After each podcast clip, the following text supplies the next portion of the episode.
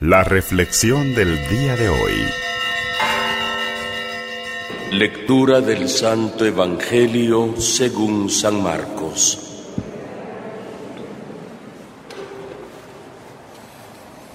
Un sábado Jesús iba caminando entre los sembrados y sus discípulos comenzaron a arrancar espigas al pasar. Entonces los fariseos le preguntaron, ¿por qué hacen tus discípulos algo que no está permitido hacer en sábado? Él respondió, ¿no han leído acaso lo que hizo David una vez que tenía necesidad él y padecían hambre sus compañeros? Entró en la casa de Dios en tiempo del sumo sacerdote Abiatar. Comió de los panes sagrados que sólo podían comer los sacerdotes y les dio también a sus compañeros. Luego añadió, el sábado se hizo para el hombre y no el hombre para el sábado. Y el Hijo del Hombre también es dueño del sábado. Palabra del Señor.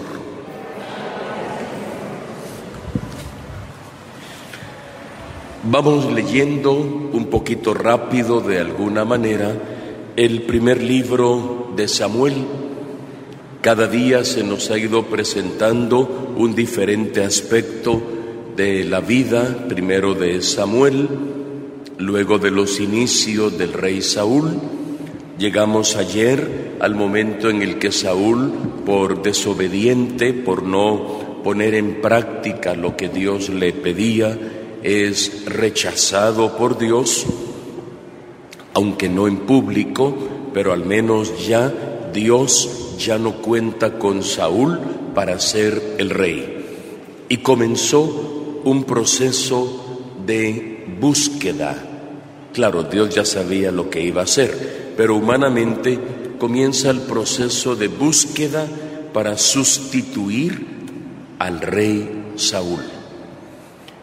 Y Dios le dice a Samuel, ¿por qué estás triste por lo que ha pasado con Saúl? No te preocupes, Dios tiene sus planes.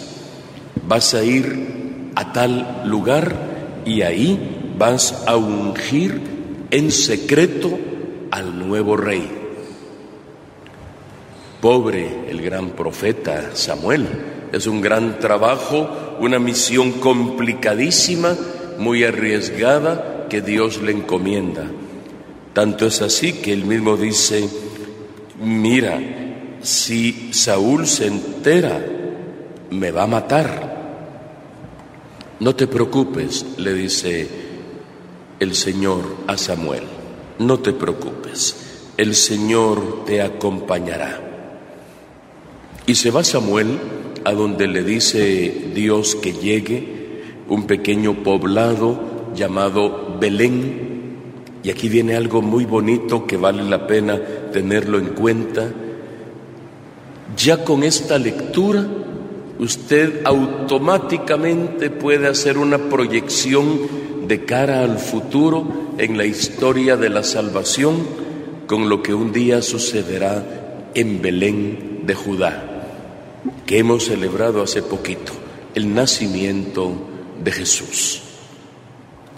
Notemos cómo Dios en su gran amor que todo lo hace bien y que es capaz de escribir con reglones torcidos, aun a pesar de la necedad y desobediencia del rey Saúl, incluso de eso se valió Dios para continuar perfectamente la historia de la salvación del hombre y de la mujer.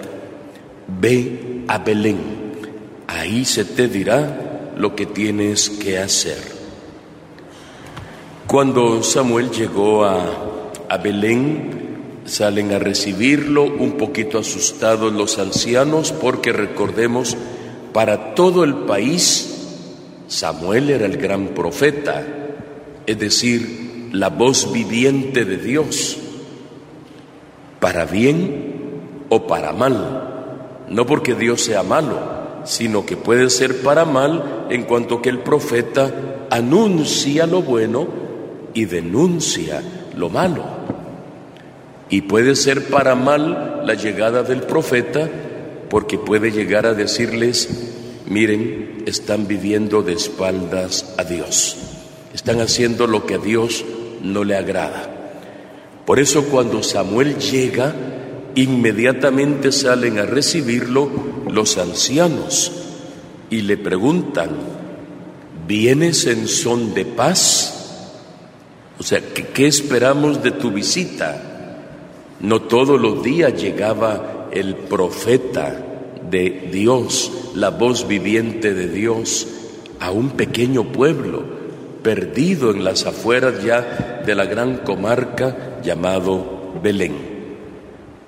Y Samuel le dice, vengo a ofrecer un sacrificio al Señor, acompáñenme y se lleva a Jesé, que será el padre del rey David, se lleva a Jesé y a sus demás hijos, y juntos presentan un sacrificio al Señor.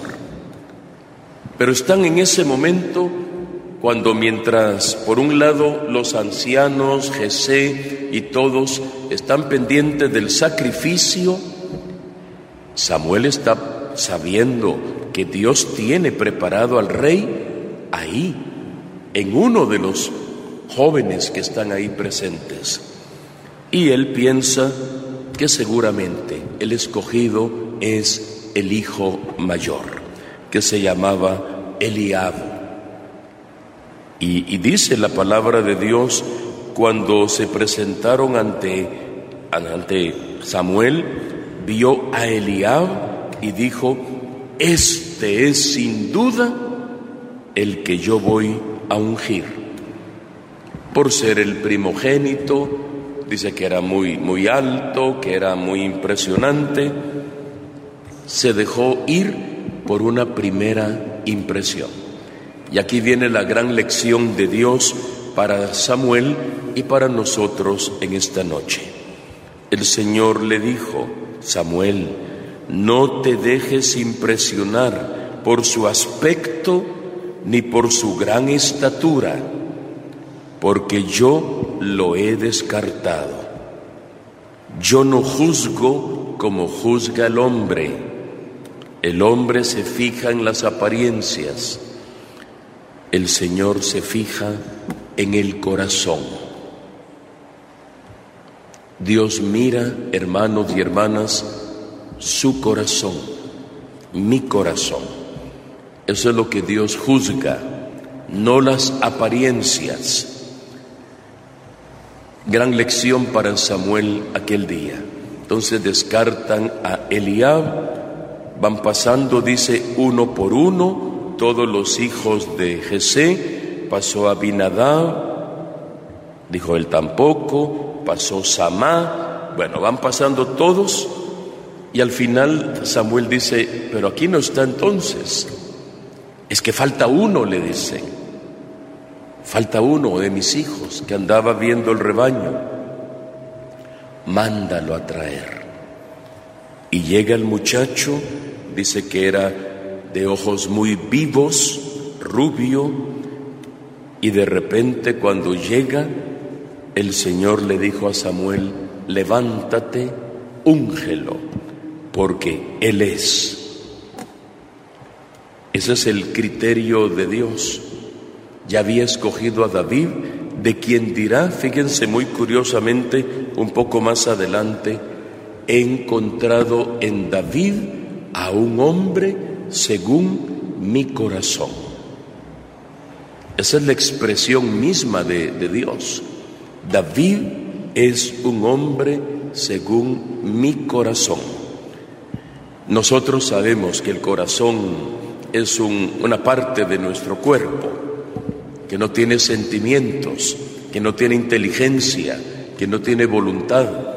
Pero en la Sagrada Escritura el corazón es el símbolo del motor decisional de la persona.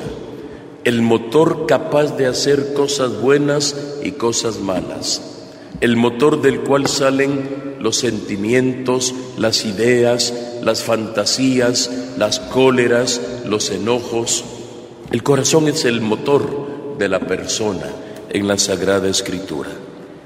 Y Dios conoce, dice, el corazón del hombre y encuentra en David a alguien muy parecido a él en su corazón. Pensemos ahorita nosotros, hermanos y hermanas, en nuestra forma ordinaria de vivir. ¿Qué tan dados somos a juzgar por apariencias? Saben que estamos en un mundo muy lleno de prejuicios y a veces por prejuicios se arman problemas, se arman grandes situaciones conflictivas en todos los campos, en todos los órdenes de la vida, porque somos muy dados al prejuicio. ¿Qué es un prejuicio? Es una opinión antes de tener una certeza. Es un prejuicio, es algo anticipado. Y el mundo se va muchas veces por el prejuicio. Mira a alguien y ya da su opinión sobre la, persona, sobre lo que hace, sobre lo que ha sucedido y, y luego se puede comentar, se transmite y un prejuicio bloquea la relación entre las personas, en la familia, en el ambiente laboral, en cualquier lugar donde nos encontremos. Los prejuicios son muy dañinos y los prejuicios pueden brotar de alguien que mira solo las apariencias y no logra ver el corazón. Dios conoce el corazón. Las apariencias pueden cambiar mucho. Máxime hoy en día, ¿verdad?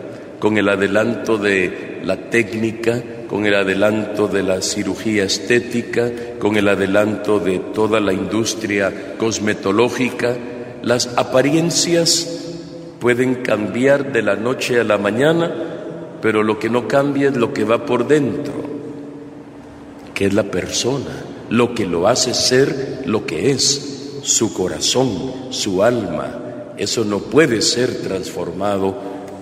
La apariencia sí, y la apariencia condiciona muchas veces y puede traer consecuencias nefastas. Pidamos hoy al Señor que podamos tener parte de su sabiduría de corazón para nunca irnos por el prejuicio. En cualquier momento, en cualquier situación, en cualquier lugar, oigamos hablar a alguien, hoy, miremos hacer cualquier cosa nunca caigamos en los prejuicios. Samuel por un momentito se equivoca, por irse por un prejuicio. Este debe ser, como lo vio grandototón, simpático, enorme y ser el primero, este es seguramente. Vio la apariencia, Dios miraba el corazón y en su corazón David era el escogido. Que nunca nos vayamos por las apariencias. Eso es tan negativo para el que trabaja atendiendo a las personas, es tan negativo para un docente, es tan negativo para un papá en un noviazgo, es tan negativo para dos amigos. En todo, repito, por tercera vez, es en todos los campos de la vida los prejuicios son destructivos. Que el Señor nos bendiga y nos conceda la gracia de tener como David un buen corazón. La palabra David significa el amado de Dios.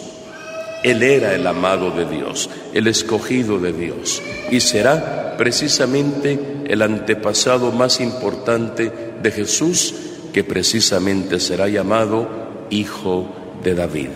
Que el Señor nos bendiga y que esta palabra nos llene a todos de vida en abundancia. Que así sea para todos nosotros.